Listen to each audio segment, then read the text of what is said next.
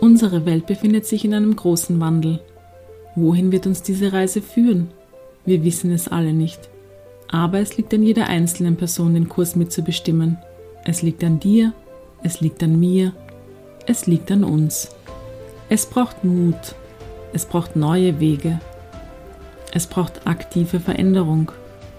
Verändern wir uns selbst, dann verändern wir unser Umfeld. Fangen wir damit an. Jetzt. Change will dich dazu inspirieren. Durch Gespräche mit Menschen, die den ersten wichtigen Schritt bereits gesetzt haben.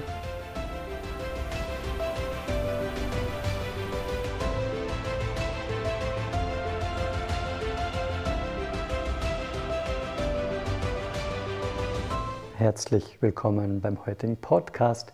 Diesmal dürfen wir sprechen mit Dr. Georg Fraberger, der so wie ich heuer 50 Jahre alt wird. Er ist Psychologe, Buchautor, gern gesehener Vortragender, Vater von fünf Kindern.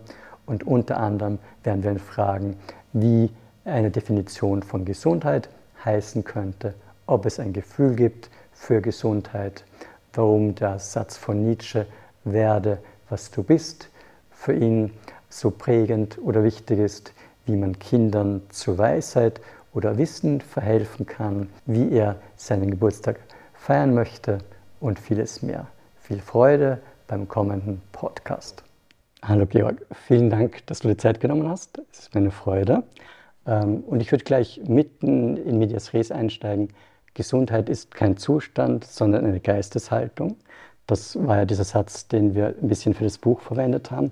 Vielleicht kannst du deine ersten Gedanken zu diesem Satz einfach mir mitteilen.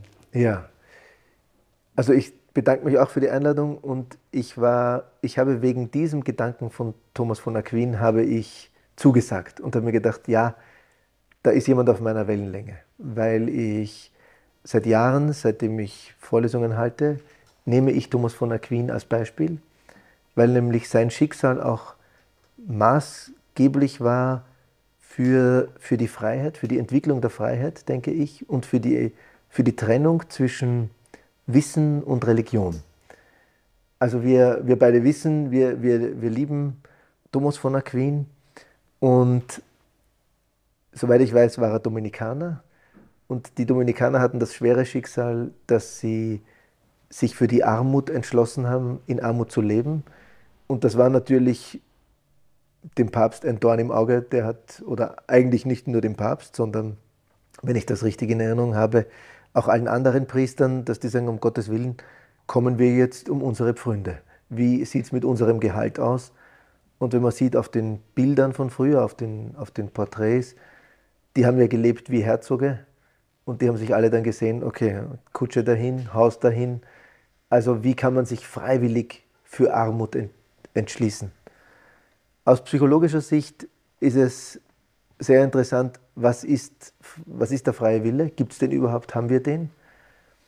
Und für mich überhaupt, ich habe ja 20 Jahre im AKH gearbeitet und ich habe es ganz, ganz interessant gefunden, dass viele junge Menschen, die, wenn die zur Chemotherapie kommen mussten, die Angst gehabt haben vor der Chemotherapie und dann haben sie aber im gleichen Moment berichtet von Exzessen, von, von bewusstseinserweiternden Substanzen, von Alkoholräuschen bis hin zum Koma und dann kann man sich gleichzeitig vor Medikamenten fürchten.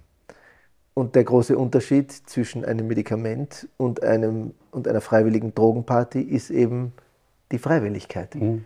Und dann habe ich also gesagt, naja, also viel schlimmer als ein Komasaufen kann es eigentlich nicht sein. Es kann vielleicht länger andauern, aber im Prinzip haben sie das Schlimmste schon erlebt. Freiwillig, mit Musik, in Euphorie. Also ich denke, es ist wichtig, dass man sich, wenn man sich für etwas entscheidet, dann freiwillig. Ich, ob du verheiratet bist oder nicht, aber verheiratet. man begibt sich ja dann auch freiwillig in eine Art Enge, in eine, in eine Art, ähm, also in eine Art Beziehung, wo man sagt, man opfert sich für den anderen auf, man unter Anführungszeichen opfert sich, man gibt seine Zeit, man gibt nicht nur das halbe Geld, wenn man geschieden ist, muss man ja nur mehr sein halbes Gehalt hergeben, aber sobald man verheiratet ist, gibt man das ganze Gehalt in die Ehe. Ähm, man gibt die Zeit in die Ehe, man gibt alles und trotzdem nennen wir es nicht Gefangenschaft, sondern sagen Juhu, ja. Liebe. Beim Essen ist es genauso. Jemand, der sich dazu entschließt, freiwillig abzunehmen, der sagt, ich faste. Wenn man ihm das Essen wegnimmt, würde man sagen, man hungert. Und Hunger ist eine, eine Folter, Hunger ist eine, ein Schmerz, Hunger ist eine Qual. Wie kommen wir also zu dieser Freiwilligkeit, um dann letzten Endes zu der Frage zu kommen, was hält mich gesund und was, was hält mich nicht, was macht mich krank? Warum macht also Hunger tatsächlich krank und warum macht Fasten gesund? Mhm. Und insofern, glaube ich, ist Gesundheit eine, eine Lebenshaltung, die man hat. Du hast, das hat mich äh, berührt, weil ich habe noch gar nicht so darüber nachgedacht. Du hast geschrieben, Gesundheit lässt sich nicht mit einem Gefühl assoziieren. Also es gibt kein Gefühl für Gesundheit. Ja. Kann man nicht sagen, wenn ich mich in mir wohlfühle, wenn ich gerade weniger Schmerzen habe, wenn ich dankbar bin, wenn ich mitfühlend bin, freudvoll, irgendwelche Definitionen. Also gibt es nicht doch Gefühle für Gesundheit? Es gibt Gefühle für Gesundheit, ja, aber die Gefühle sind, ähm, die sind konditioniert. Also wenn man jetzt, wenn man die Neurologen weglässt, dann es ist ja immer die Frage, wie viele Gefühle gibt es, aber ich möchte einfach ein paar aufzählen. Dann haben wir, vielleicht kannst du mitzählen, damit ich weiß, wie viele Gut, ich habe. Genau. Ähm, also die Freude ist auf jeden Fall das angenehmste ja. Gefühl, das wir haben. Dann haben wir die Scham, die Schuld, den Neid, die Wut, die Trauer und die Angst. Perfekt. In der chinesischen Medizin gibt es auch fünf bzw. sieben Emotionen und deckt sich komplett. Deckt sich, ja. Deckt sich, genau. Ja. Gesundheit ist da nicht der Fall, sondern ich denke, man muss immer die Mischung, die, die Balance zwischen allen Gefühlen herausfinden, um zu sagen, ja, jetzt bin ich gesund. Es hat vor 20 Jahren eine sehr interessante Studie gegeben äh, anhand von ähm, Diabetikern mhm. und eine psychologische Studie. Mhm. Ähm, und die wollte messen, ähm, gibt es einen Zusammenhang zwischen dem Gefühl von Gesundheit oder nicht. Es war damals auch im AKH so, dass nämlich die Zahl der Amputationen wieder gestiegen ist aufgrund von Diabetes, weil sich die Menschen einfach ungesund ernährt haben. Ja, ja. Und man hat gesagt, wie kann das sein? Die fühlen sich doch gesund. Ja, Was man vergessen hat, ist, dass Gesundheit sehr zusammenhängt mit dem Risikoverhalten. Und je gesünder wir uns fühlen, umso risikofreudiger entscheiden wir. Und zahlreiche Menschen, die Diabetes haben und sich sehr gesund fühlen, die haben sich damals entschlossen zu sagen, ah, ich nehme das Törtchen und spritze einfach eine Einheit nach. Mhm. Das ist, wenn man das einmal macht, eine gute Idee. Wenn man das jahrelang macht, dann führt das dazu, dass tatsächlich die objektiven, messbaren Werte in der Medizin sich verschlechtern mhm. und letzten Endes dieselben Folgen wie von Diabetes erneut zuschlagen. Super spannend. Ja, aber furchtbar traurig. Ja, klar. Das heißt, die Angst wird vollkommen übersehen oder die Aufgabe der Angst wird vollkommen übersehen. Die Aufgabe der Scham wird vollkommen übersehen. Die Aufgabe von Wut. Immer wohlfühlen funktioniert nicht. Ich bilde mir sogar ein, ich habe es bei Thomas von Aquin, bin mir nicht sicher, oder bei Augustinus gelesen, bei der Frage, wenn man, wie kann man Mut definieren? Okay. Mut ist nämlich kein Gefühl. Mhm. Mut mhm. ist eine Mischung zwischen Leichtsinn und Feigheit. Also zwischen, wenn man so will, zwischen Angst und dem kompletten Gegenteil von Angst. Und das wäre der Leichtsinn. Mhm. Aber wir, wir haben kein Gefühl dafür. Ja, ja, ja. Zumindest können wir es nicht messen. Wir kennen das Gefühl oder diese, wir, wir kennen zum Beispiel Angst auch im Sinne von, von von Geiz, aber das, das Gegenteil, die, das Verschwenderische, dafür haben wir auch kein Gefühl mehr. Mhm. Wir können jetzt sagen, jemand hat eine, eine Angsterkrankung, aber Geiz können wir nicht mehr kategorisieren. Ja. Wir können nicht sagen, also Geiz ist leider keine Krankheit.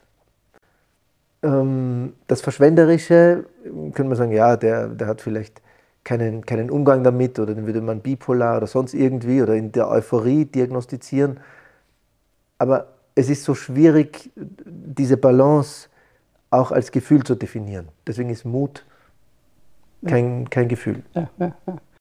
Nochmal zurück zur Gesundheit. Hast du eine für dich gültige Definition von Gesundheit, die du so aus dem Ärmel schütteln könntest? Nein, ich habe leider keine, keine, überhaupt keine, keine Ahnung von, von Gesundheit. Ich auch nicht. Also je mehr ich mich beschäftige, wir sind übrigens beide, werden wir heuer 50. Also ah ja, Katastrophe. Gratuliere. das, ist, das ist eine Katastrophe. Ja, ja.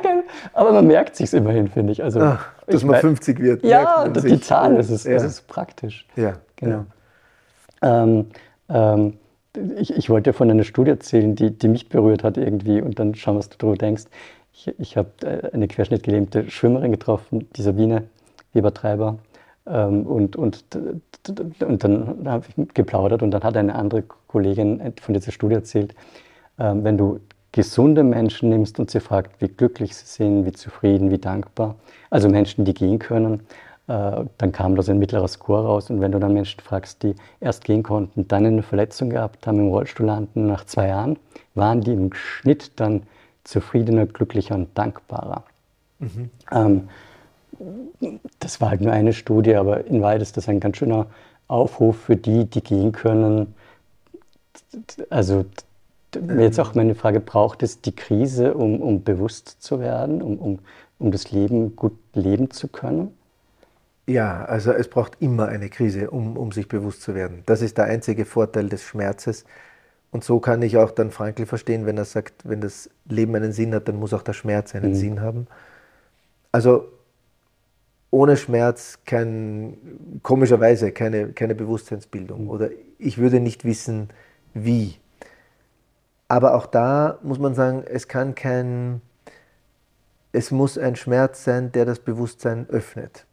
Also wenn wir jetzt sagen, Schmerz allein würde bewusst machen, ja, ja. dann könnte man ja einfach sagen, ah, dann, dann geben wir doch jedem Schüler einen Stromschlag ja. und dann wäre der bewusst. Aber so funktioniert es nicht. Auch da, es muss ein Schmerz sein, der, der die Perspektive ändert oder der, der jemandem ermöglicht, ähm, die Welt mit anderen Augen zu sehen. Du hast in, in dem Beitrag geschrieben, dass Schmerz in, also psychologisch betrachtet eine Form der Kommunikation ist. Ja, eine Sonderform der Kommunikation. Genau, genau. also anders wie in der Religion. Ähm, ist es eine Kommunikation mein Körper zu mir oder ich mit meinem Schmerz nach außen? Also wo geht die Kommunikation hin? Nach innen in der, das ist eine gute Frage, die ja. du mir da stellst, weil das ist auch in der Psychologie die, die große Frage, wie gehen, wer spürt was? Also viele Menschen kommen zu mir als Psychologe und sagen, mein Chef, der macht mich krank, wissen Sie, den sehe ich nur und mein Blutdruck steigt. Dann sage ich zu denen, ich muss jetzt Ihren Chef ein bisschen in Schutz nehmen, der kann nichts dafür. Mhm.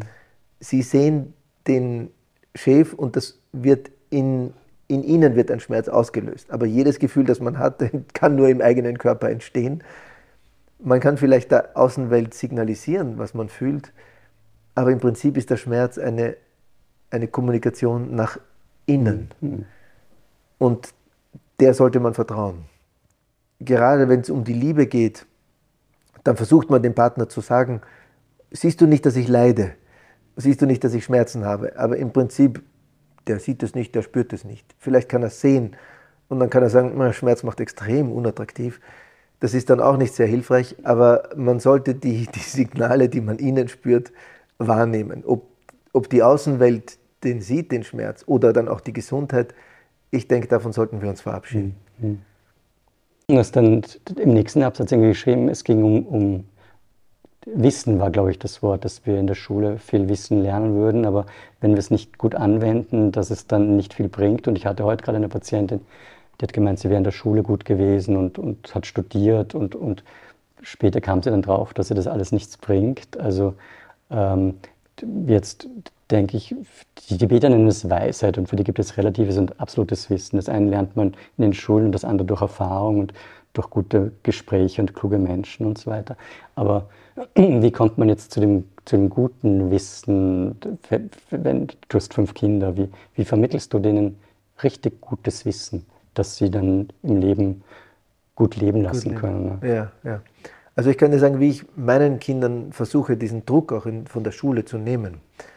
Weil die setzen sich enorm unter Druck und sagen, oh, ich muss noch das machen und das machen. Und dann versuche ich denen zu sagen, schaut, die halbe Welt kann nicht lesen und schreiben und diese Menschen leben auch, die werden auch glücklich. Das Wichtigste im Leben sind Beziehungen. Wenn du lesen kannst, dann ist das wie die Schlagsahne auf dem Kaffee. Das Grundlegende der Kaffee ist Beziehung. Es ist im Idealfall können wir, können wir das Wissen anwenden mhm. und können sagen, ah, man kann ein Buch schreiben und man kann, vielleicht kann man so Geld verdienen. Aber wichtig ist Beziehung. Mhm. mhm. Und was viele auch glauben, ist, ah, ich, ich weiß zu wenig, das macht Stress. Wenn man genauer hinschaut, dann macht weder zu wenig Wissen macht Stress, noch zu wenig Geld haben macht Stress. Es machen auch da die Beziehungen Stress. Wenn die Lehrerin sagt, du weißt zu wenig, ich mag dich nicht mehr, dann kriegt man Stress. Wenn die Bank sagt, sie verdienen zu wenig, ähm, mhm. ich drehe den Hahn ab, dann die Bank auch nicht, sondern der, der dort sitzt, dieser Mensch. Wenn der sagt, naja, sie haben eh noch Sie haben eh noch genug, wir, wir können das noch erlauben, dann fällt der Stress weg. Also wir glauben nur, dass wir sagen Bank, Schule, Universität, Spital. Wir verwenden Worte und sagen, das macht uns Stress. Das Spital kann nicht Stress machen. Ein, ein Gebäude, kein Gebäude kann Stress machen. Es sind immer nur die Beziehungen, die Stress machen. Und was war die Frage nochmal? Habe ich auch schon vergessen. die hat zugehört. Ähm, es ging um die Weisheit, glaube ich, oder? Um diese Weisheit, wie, wie kann man das vermitteln? Genau. genau. Also ich versuche zu vermitteln, das Einzige, was zählt, ist Beziehung. Und um eine Beziehung eingehen zu können, natürlich mit der Lehrerin, ist die Beziehung dann gut, wenn man viel weiß. Aber im Prinzip ist das Wichtigste, dass ich weiß, wer bin ich?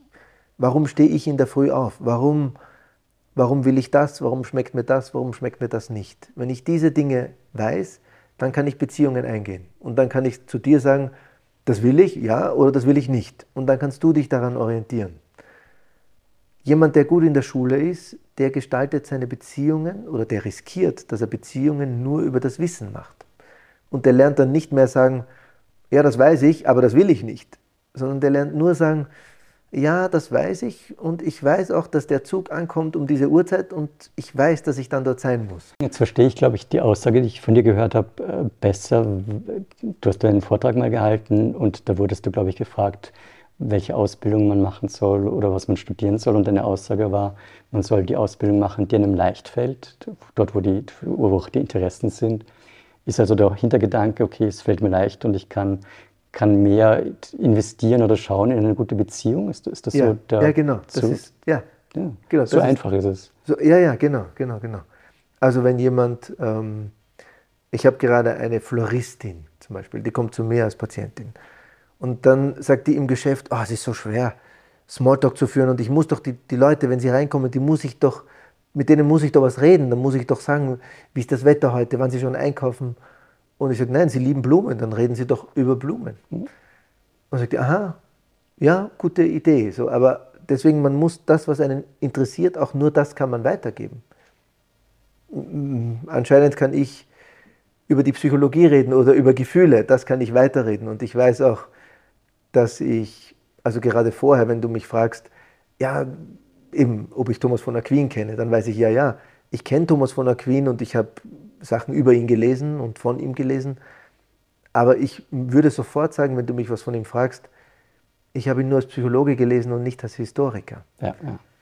Und da bemerke ich selber, eigentlich mache ich mich auch klein, denn also ich habe zumindest drei oder vier Bücher über ihn gelesen, was gar nicht so wenig ist eigentlich. Und ja, was mir im, im Nachhinein, aber ich denke mir dann, naja, als Psychologe, wie sieht ein Psychologe Thomas von Aquin? Naja, ich kann es nur sagen aus meiner Perspektive. Ja. Wobei noch dazu, also gut, ich bin jetzt als Arzt tätig und habe auch verschiedene Methoden, aber gerade in der Kommunikation rennt ja viel verbal und noch viel mehr nonverbal. Ja. Und, und ich meine, du mit deinem Körper hast ja nochmal eine, eine spezielle Kraft auch oder Gabe, mit anderen Menschen zu kommunizieren, weil das einfach ganz viel bewegt im, im Gegenüber. Da musst du noch gar nicht viel über Thomas von der Queen gelesen haben, um, um, um zu repräsentieren, oder? Ach so. Das weiß ich nicht. Also für mich ist ja die, die Behinderung in der Kommunikation eigentlich, denke ich, immer hinderlich, weil was ganz normal ist, wenn jemand kommuniziert, dann nimmt ja das Gegenüber automatisch so eine Haltung ein. Also gerade wenn man im Spital, wenn man zwei Ärzte sieht und der eine greift sich ans Kinn, also ich habe jetzt gerade keine ja. Prothese, die ist heute in der Früh wieder kaputt geworden, und der eine greift sich ans Kinn, dann greift sich der andere auch ans Kinn. Ja, ne? Und jetzt kann ich viele Bewegungen gar nicht machen. Das heißt, ich denke oft, dass die Behinderung eigentlich dann die Kommunikation hindert oder nicht hindert, aber verändert, ja, ja. weil die Spiegelung nicht so da ist. Ja, vielleicht, verändert die, vielleicht verändert die Behinderung so die, die Kommunikation ein bisschen, weil man nicht so spiegelt. Ne? Ich habe mir so ganz banal, also mein Körper ist auch ein bisschen eingeschränkt, aber theoretisch funktioniert er recht gut. Und wenn mir irgendwas wehtut, dann, dann könnte ich schon mal sozusagen in die, dann könnte ich mir selbst leid tun und, und so weiter. Ja. Und wenn ich aber dann Patienten habe, die, die, die, die viel schwerere Schicksale haben und die viel eingeschränkter sind und das gut meistern, dann, dann, dann, dann lerne ich komplett davon und kann komplett andocken. Also, ja. äh, also es geht ja auch in diese Richtung ein bisschen. Ja, ne? ja, ja, absolut. Das ist die Frage, wie du, die du vorher gestellt hast, wie kann man das weitergeben, diese auch diese Einstellung, Gesundheit ist eine Lebensphilosophie. Ähm, in der Corona-Krise hat mir übrigens auch Thomas von Aquin sehr geholfen. Ich habe mich leider ein bisschen anstecken lassen von dieser Hysterie, uh, was, mhm. was ist das und wie ist das? Und da habe ich an ihn gedacht, weil er eigentlich auf seiner Reise nach Paris, um dort zu unterrichten, äh, wurde er gefangen genommen und war drei Jahre gefangen und konnte ja, nichts. Ja, ja, und hat sich dann aber intensiv mit den Büchern befasst, die die Kirche damals, glaube ich, verboten hatte. Aber in seinem Gefängnis waren halt nur diese Bücher. Also eigentlich ein, ein, interessanter, ein interessanter Zufall. Und wie man das weitergibt, das ist so für mich eine spannende Frage. Gerade im Spital, weil für mich auch die große Frage war, wie komme ich weiter, unter Anführungszeichen, und was, was gebe ich denn weiter? Und natürlich habe ich mir auch gedacht, ah, vielleicht sollte ich eine Professur anstreben und habilitieren und dann muss man halt Artikel schreiben. Und in der Psychologie, denke ich, ist es immer noch so, dass wenn man publiziert, dann ist das so, als würde ich den Artikel in ein schwarzes Loch hineinschicken. Mhm. Die Form, etwas weiterzugeben, ist für mich immer noch das Buch. Ja. Immer noch das Buch und diese Lebendigkeit. Die Frage, wie kommt was seelisch weiter? Ich halte manchmal auch Vorträge und von daher weiß ich, wenn ich mich gut vorbereite und wenn ich vorher überlege, was ich sage, mhm. dann ist das, was ich sage, kommt wie aus dem Kopf. Und das geht komischerweise nicht in das Herz der ja, Menschen ja, ja. rein. Ich weiß nicht, wie ich es weitergebe, aber ich weiß, es muss ins Herz. So gibt man etwas weiter. Ich kann dir aber nicht genau beschreiben, wie es geht. Ich hatte ein wunderbares Beispiel. Im Januar hatte ich eine Vorlesung auf der SFU für die Medizinstudenten und am Tag vorher war ich richtig krank. Und die Vorlesung hatte ich schon gehalten, also ich war theoretisch vorbereitet. Und habe gedacht, ich werde es nicht schaffen, ich werde krank, ich gehe nicht hin. Ähm, am nächsten Tag in der Früh vor der Vorlesung war ich halt halbwegs fit, bin also auf die Uni gefahren, null vorbereitet, also nicht einmal durchgelesen. Ja. Ähm, und bin dann sozusagen, bin auch zu, sogar zu spät gekommen eine Minute. Und dann jetzt, jetzt stelle ich mich zur Verfügung, jetzt diene ich, jetzt mache ich so eine, so eine richtig schöne Vorlesung, jetzt mache ich so eine gute Zeit. Und es war die beste Vorlesung meines Lebens eigentlich, weil viel gar nicht mehr vom Kopf war, sondern nur mehr auf der Herzensebene. Also ja. es war ein richtig schönes Erleben. Ja. Kann man auch nicht erzwingen, aber es braucht immer, äh, die Tibeter sagen Weisheit und Methode. Es braucht, glaube ich, sozusagen dieses, diese, also ganz ohne Vorbereitung. Erzwingen kann man es nicht, aber man, man kann sich dazu zwingen, es zuzulassen. Ja, ja. Das, glaube ich, das ist der, ja, der Punkt. Ne? Das ist wie mit dem, mit dem, wenn man sich dazu zwingt, nicht zu essen. Na klar ist das ein Zwang für sich selber. Aber wenn der aus einem freien Willen herauskommt, dann ist es freiwillig und dann tut es nicht weh. Und dann ist auch die Vorlesung plötzlich gut. Ne? Das stimmt. Oder gut im Sinne von, dann merken sich die Studenten. Man merkt sich, glaube ich, also ich, ich wenn ein Vortrag gut war, merkt man sich ja doch zwei, drei Dinge dann ein Leben lang. Ja. Und die Frage ist, wie, wie, ja. wie, transportiert man diese Informationen? Ja, das stimmt. Das ist richtig. Ich mache jetzt einen, einen sehr großen Themensprung, aber ich habe eine Frage, die ich, die, die ich, die ich seit ein paar Monaten mit mir herumtrage und ich dachte, vielleicht, Ich bin gespannt, was du dazu sagst. Ja. Ich war eingeladen zu einem Vortrag für, für Betroffene und Angehörige von Krebserkrankungen.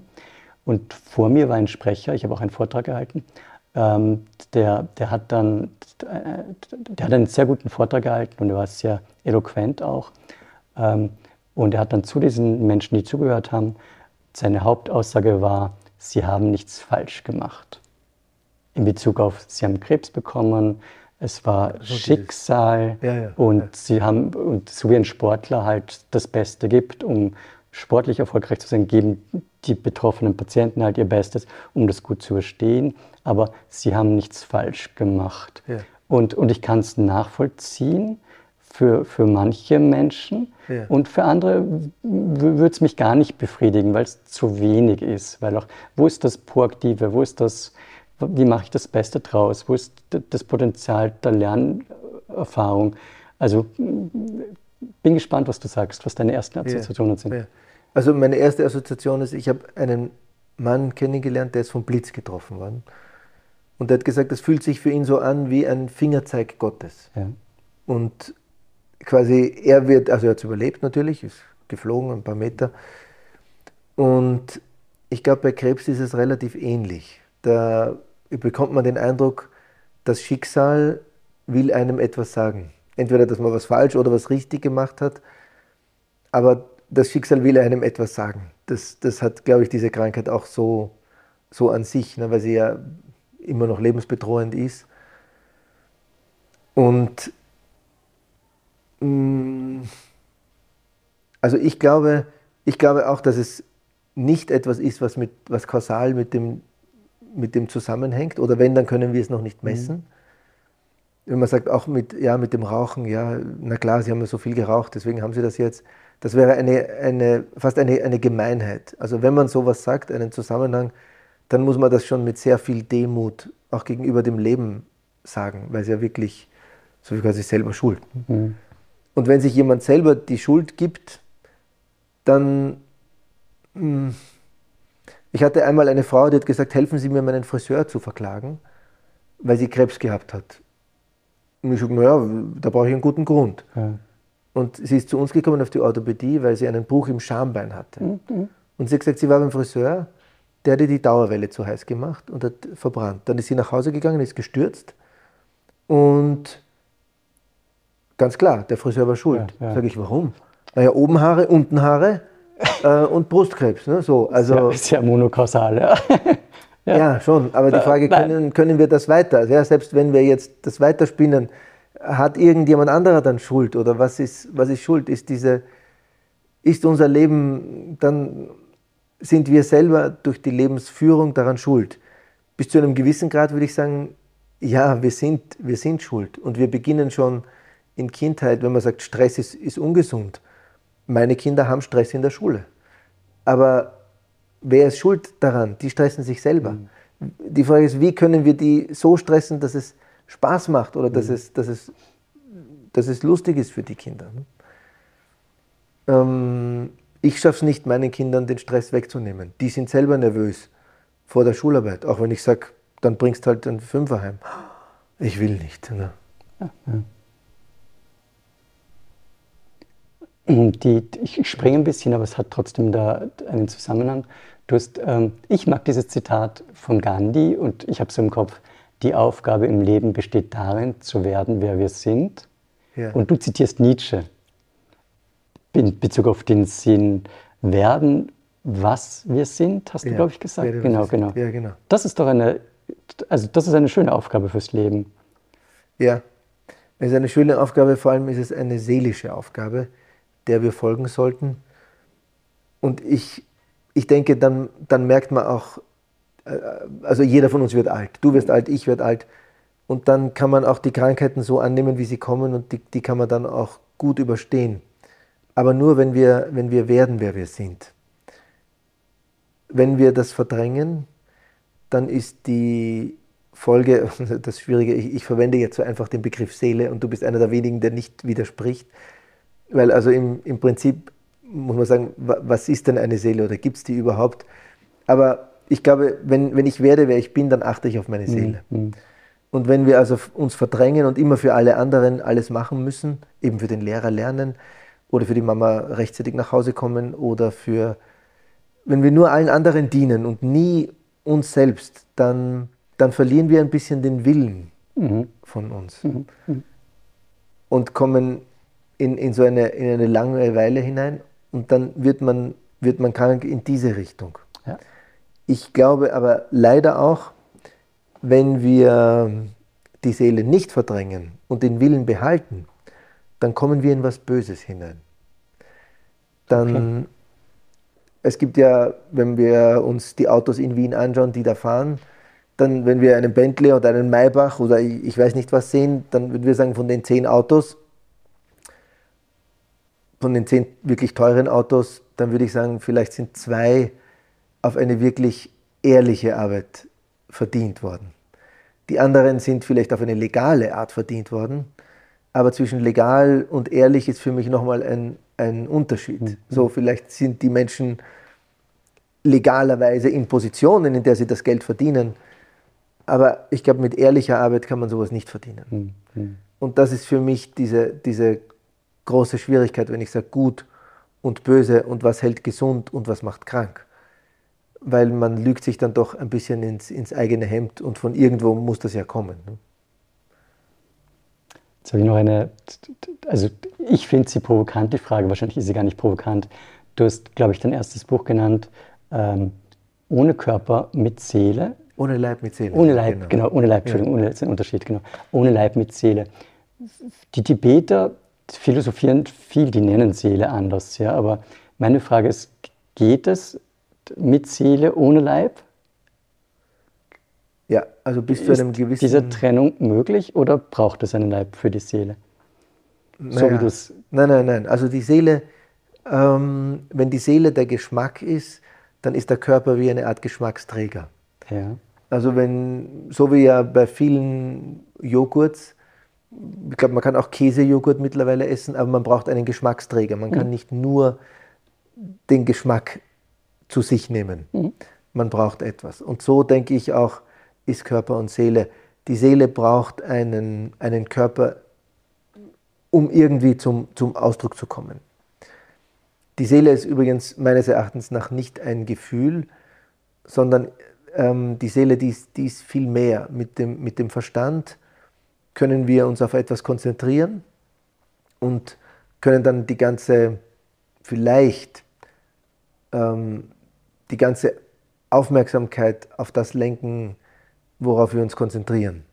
Aber was die meisten Menschen machen, ist, mit der Aufmerksamkeit sind sie ganz woanders. Mhm. Sind sie im Handy oder zu Hause oder bei einem Termin oder sind sie woanders. Und die Wahrnehmung oder die Konzentration, die ist halt dann bei einem Punkt. Aber viele, die, die teilen das. Ja, ja.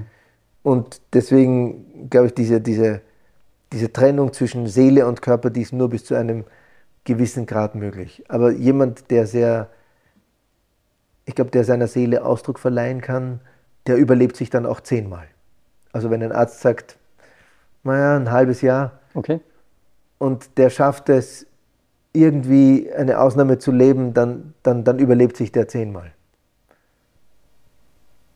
Das ist jetzt auch sehr provokant. Wenn du das sendest, dann, uh, dann sehe ich schon viele Kritiken weil ich das, äh, habe ich fast ein schlechtes Gewissen so zu, so zu sagen, weil das denen, die das nicht schaffen, dann die Schuld vielleicht gibt, okay, mhm. das würde mir wehtun. So, so habe ich das dann nicht gemeint. Glaube ich, ja, ja. Okay. Und die Chinesen haben, die nennen das anders, aber die haben auch so ein Konzept, wo man verschiedene Aspekte dann als ermöglich, möglicherweise länger zu leben oder auch nicht. Ja. Also, ja. Du hast die Seele mal den kleinsten gemeinsamen Nenner bezeichnet. Ja. Kannst du das ausführen ein bisschen? Weil, okay, ich, ich war in einem Realgymnasium. ich kenne den kleinsten gemeinsamen Nenner, aber das größte gemeinsame ja. Vielfache kenne ich auch, aber genau. Ja, der kleinste gemeinsame Nenner, also das, was, was einen selbst ausmacht von sich. Wenn man also, wenn man versucht, wenn ich schaue, was bin ich oder wer bin ich, dann überlege ich ja auch immer, ähm, wie kann ich mich darstellen, wie kann ich mich ausdrücken. Und dann kommt also gut, also was habe ich denn alles, was habe ich denn alles an? ich habe einen Rollstuhl, ich habe ein, ein, Auto, was brauche ich noch für meine Definition oder für, für mich als, als Körper?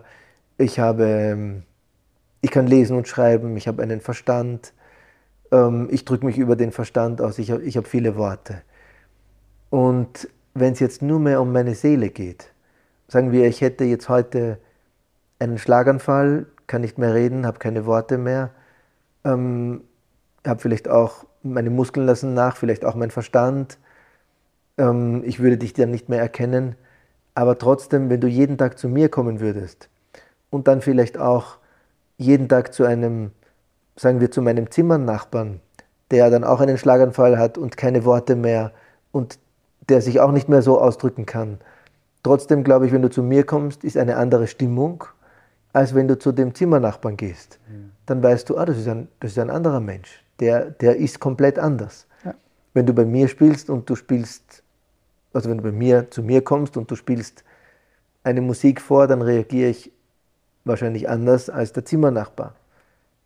Und es geht um diese, um diese Andersartigkeit, also um, um mit kleinster gemeinsamer Nenner meine ich dass wenn alles andere wegfällt, ja. was dann von ja, mir überbleibt. Ich habe nämlich zahlreiche Reaktionen auf mein Buch bekommen, die sagen, okay, hat man auch eine Seele, wenn man eine geistige Behinderung hat? Und ich habe gesagt, ja natürlich, auch wenn man sich nicht mehr, natürlich. die ist immer da. Ja, ja. Auch wenn man sich nicht so geschickt ausdrücken ja, kann, die, die ist vollkommen egal, die Seele, die ist da. Und das meinte ich mit kleinster gemeinsamer Nenner. Okay, danke dir. Ich glaube, aus Zeitgründen sollten wir das Gespräch langsam beenden. Ich, würd, ich könnte stundenlang gerne mit dir weiter plaudern. Oh, Vielleicht danke. können wir noch mal ein ja. Gespräch machen. Ja, liebend gerne. Auch über Sterbeprozess, Tod, so ein paar Themen, die, die mich persönlich auch sehr interessieren.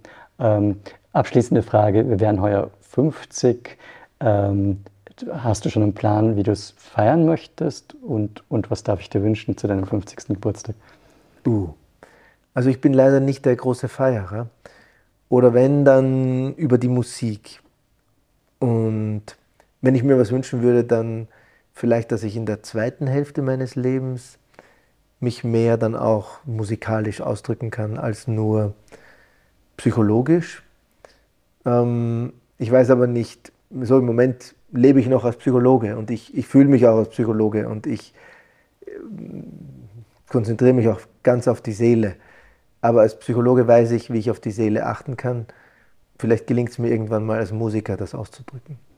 Dann danke ich dir sehr für das Gespräch und wünsche dir genau das. Vielen Dank. Danke, danke. dir.